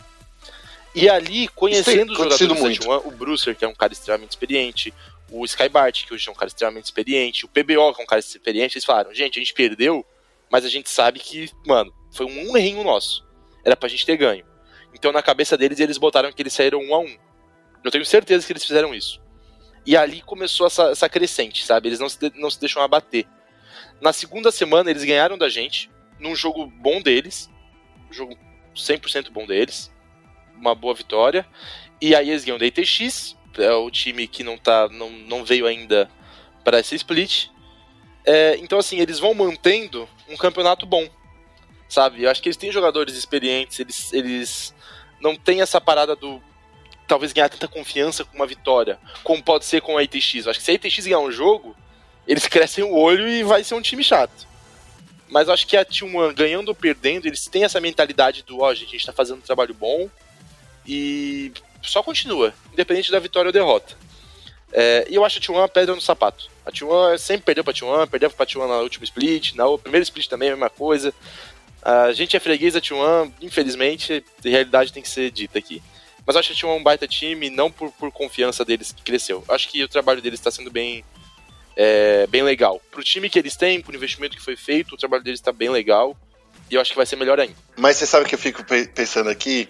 É engraçado que. Olha como o circuitão ele engana, né? Porque ele tem é, quatro, cinco times aí muito fortes. Times que eu diria que poderia estar jogando CBLOL, sabe? Certo. Não é, é, é, Não sei se você concorda comigo, mas são cinco times muito fortes. E aí é um campeonato que ele fica. Ele engana por ter apenas seis times, entende? Porque parece que. Que parece que só porque o cara tá no fundo da tabela não, não quer dizer que ele é ruim. É que tem muito time bom e. Só que são poucos times no, no, no geral, você não acha isso? Exatamente. Isso com toda certeza. Eu concordo em todos os sentidos com, com, com isso. Porque o time que está em quinto no, CBLO, no, no CD, o time que tá em quinto no CD, ele tá no relegation. O time tá em quinto e ele tá no relegation. Agora, a gente é, tá acostumado com uma tabela de CBLOL onde tem oito. O time que tá em quinto, ele tá na zona neutra, tipo, quase que a um ponto de ir pro playoff. Exato. Sabe? E aí normalmente tem os times lá embaixo que estão em sétimo, oitavo, no fundo do poço. Então é, é muito ilusório essa tabela, porque com exceção da Tigers, que realmente não está apresentando é, um game nesse, nesse split, todos os outros cinco, para mim, tem um potencial incrível de ser campeão. É. É, bizarro. É, incrível, né? E um desses, é times, bizarro. um desses times que podem ser campeão vai jogar o relegation. É, é muito louco isso, é muito louco. Tomara que isso mude quando rolar uma Academy aqui no Brasil, que a gente tenha, sei lá, a mesma quantidade de times Academy que a gente tenha no, no, no CBLOL, pra não ficar essa discrepância maluca, porque realmente Ah, é, é importante que, que aconteça alguma coisa para mexer mais no cenário. Eu queria falar agora, já que a gente já tá aqui com. Você ne- nem acredita, né? Já faz 45 minutos que a gente tá conversando Mentira. voou nesse tempo. Queria que você me falasse aí um pouco do futuro. É, assim, a gente tem ainda mais oito rodadas, né? Quer dizer, são três dias, é, três semanas, mas são oito rodadas no total. Queria que você me falasse aí como você encara essas próximas três semanas aí que a gente vai ter. Uma delas vai ser uma super semana. Queria que você me dissesse como é que você planeja aí junto com o seu time para vocês chegarem aí nos playoffs. No início do campeonato, é, eu vou abrir aqui só a minha parte. Com os diretores e a comissão. A gente não pode chegar lá na semana 1 só porque a gente montou um time legal. Falar que a gente vai fazer. é, quanto que é? 16 rodadas no total? Jogos? São 16 rodadas no, no total, isso. 16, né? Então não dá pra me falar que vai ser 16-0. Sabe? É ridículo. Pra mim, qualquer um que fala que vai fazer isso num campeonato profissional é ridículo. Só isso. Eu. Na verdade minha- são 15, desculpa. 15. Ok. Então, assim, eu, lá no começo, eu dei a minha cal. Eu falei que a gente, pra fazer uma campanha boa, faria 10-5. 10-5, 11-4 Dream ou 9-6 honesto, sabe? Eu ainda vou no meu 10-5. Por quê? É, eu já sabia que a T1 ia ser pedra no sapato de muitos times, como ela tá sendo. Principalmente no nosso. Por exemplo, a gente perdeu um jogo pra Red, que na minha cabeça a gente jogou fora uma, uma certa vantagem, um certo é, plano de jogo. É, e isso pode acontecer tanto contra a Red ou contra a Van. O Santos a gente ganhou os dois jogos. Eu acho o Santos pra mim, junto com a gente, sendo honestíssimo, é, os dois melhores times, não é à toa que tá em primeiro e segundo. Mas a gente ganhou os dois jogos do Santos. O Santos perdeu dois jogos pra gente por algum motivo. Porque a gente sabe muito bem como o Santos joga e de quem ele é dependente.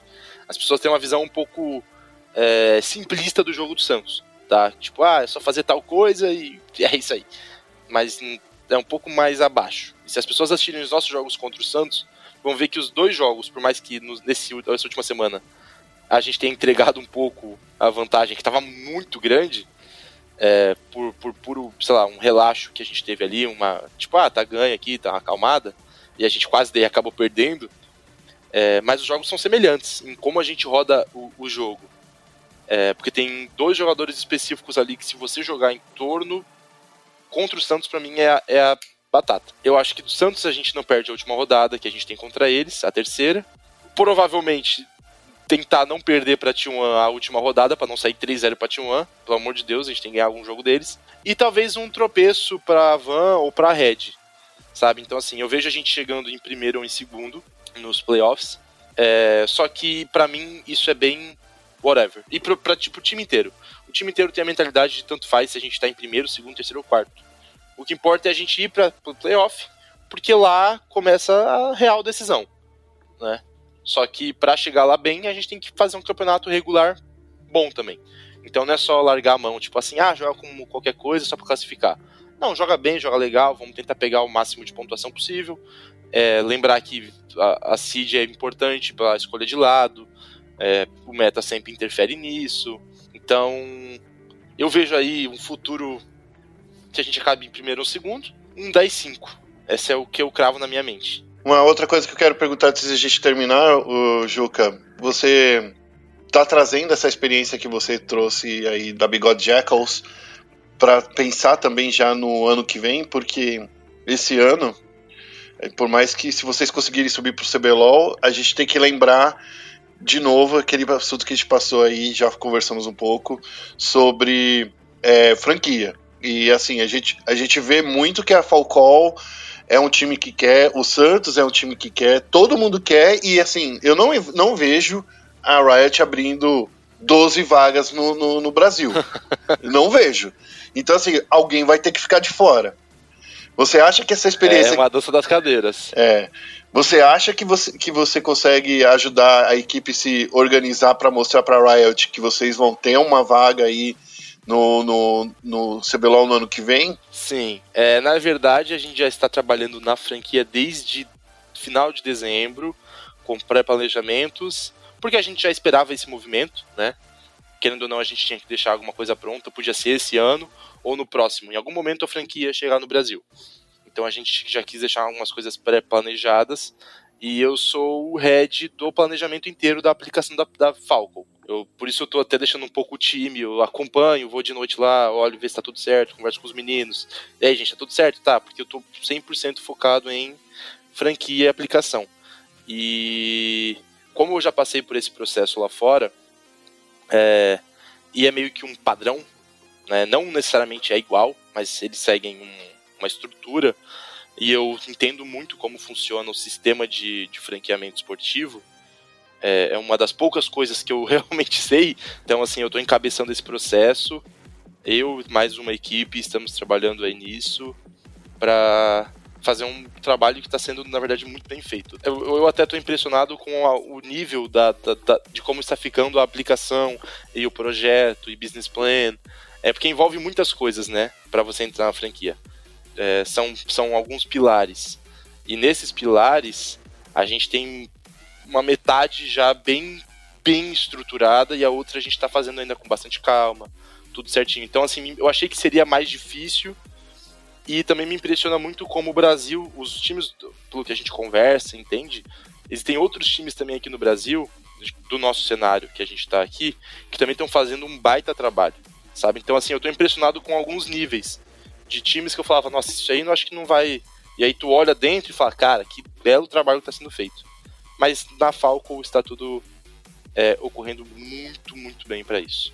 O trabalho está bem, bem gerido para conseguir essa, essa vaga na franquia. Uma coisa que eu acho que todo mundo deveria passar para saber um pouco mais sobre como é o processo de aplicação para a franquia é dar uma olhada na Team Liquid, que ela foi uma das únicas equipes a divulgar qual foi o plano, o projeto. O projeto total da Team Liquid tem 256 páginas, alguma coisa desse sentido. É.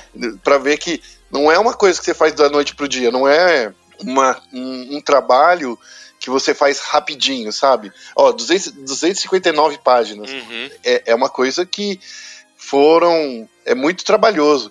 E. Muita gente envolvida. Muita gente envolvida, mais de 40 colaboradores, mais de mil horas de trabalho. Os caras colocaram todo esse processo aí, tá, tá lá no site da T-Liquid, para quem quiser ver.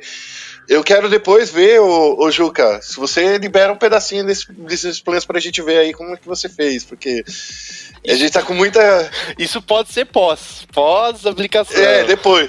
se conseguir é, essa vaga, porque a gente, eu, eu tenho uma curiosidade enorme para ver como é que é. Eu queria ver muito de, de times brasileiros. E assim, e, e você é uma das pessoas que eu acredito que consegue planejar isso porque já passou por isso uma vez. Então, acho que é uma, é uma coisa legal. Uma outra, só um outro detalhe também sobre a aplicação, além da Team Liquid que fez isso e apresentou bastante coisa, é, na Europa é, os times eles ficaram um pouco mais fechados, né? Não, não se mostraram tantas coisas da, da aplicação, mas é, quando você fala de aplicação esportiva, claro que quando a gente tem uma coisa do LoL é muito melhor, mas existem vários estudos de caso de, de é, franqueamento esportivo da NFL que você pode ver, da NBA que você pode ver, da MLS que é extremamente recente e bate muito com o mercado atual que você pode ver. É, então existem muitos exemplos, é, muito estudo e aberto, sabe, para as pessoas verem. E uma coisa que eu estou a, da mesma forma que eu falei, gente, como tem time bom no Brasil trabalhando na, na aplicação da franquia, fazendo tudo certo, tu também é de se impressionar o como tu olha, nossa, esse time tá achando que é uma brincadeira, que ele vai enviar só um PDF pra Wright e vai entrar e não tá nem se mexendo. Tem esse gap gigantesco dos times que estão fazendo tudo muito certo e outros que tu fala assim, meu Deus, esse cara nem começou, sabe? Tá muito estranho. Mas... É, é um trabalho que não é, não é, não é um trabalho simples não de não, fazer. Não, não, é uma coisa muito minuciosa, é muito detalhe, é muita gente, é muita coisa envolvida. É, mas tá bem bacana, tá bem bacana, é um desafio muito legal. Tá bom. Então, assim, eu fico aqui na torcida só porque eu quero ver o, o business plan de vocês aí, pelo menos uma partezinha dele. A gente faz um, Brincadeira. A gente faz um podcast só destrinchando o, o, a aplicação. Boa, boa. Ô Juca, eu queria muito agradecer a sua participação aqui no Chat Aberto, no nosso programa de entrevistas aqui no Central Esportes, o nosso podcast de esportes. É muito bom saber que você é um fã de esporte, é, de esporte, não só de esporte, e de podcast também, né? Claro, podcast é muito bom. Agora, nesses tempos aí de, de isolamento social, o podcast está trazendo a gente mais perto das pessoas. Para você ter uma ideia, é a primeira vez que a gente conversa aqui no chat aberto com você, olha só. É verdade. Né? né? Obrigado aí por ter participado. Fala aí para as pessoas como elas te alcançam nas redes sociais, em, enfim, onde as pessoas te encontram. Primeiramente, eu que agradeço o convite. Né? Eu gosto muito, primeiro, do formato. Eu adoro podcast. É, gosto muito da sua pessoa, acho que você é um baita profissional. E gosto muito né, do, do podcast do, do chat aberto. É, eu acho que é uma qualidade muito boa e é um papo muito legal. Então eu que agradeço a, o convite. E para quem quiser me acompanhar, bem, eu tenho Facebook, Instagram, é tudo Juca Vargas, mas aonde eu tô mais é no Twitter, também Juca Vargas lá. E eu falo bastante coisa, eu troco bastante ideia de LOL, eu falo bastante coisa aleatória. Então, não vá só procurando, talvez, notícias do LoL ou coisas desse jeito. Eu falo de tudo, falo do meu casamento, falo do meu cachorro, falo do meu trabalho. É, é isso, não se decepcione se você vê muita coisa. E, e é isso. Aleatoriedade é comigo também, né? Mas é isso aí. Valeu, Juca. Muito obrigado para vocês que nos ouvem aí. Não se esqueça de acessar nosso site espn.com.br barra esportes para vocês ficarem sabendo tudo sobre o mundo do cenário competitivo eletrônico. Também acessem nossas redes sociais ESPN Esportes BR, tanto no Twitter quanto no Facebook. A gente vai ficando por aqui, a gente se ouve na semana que vem. Um abraço e tchau, tchau.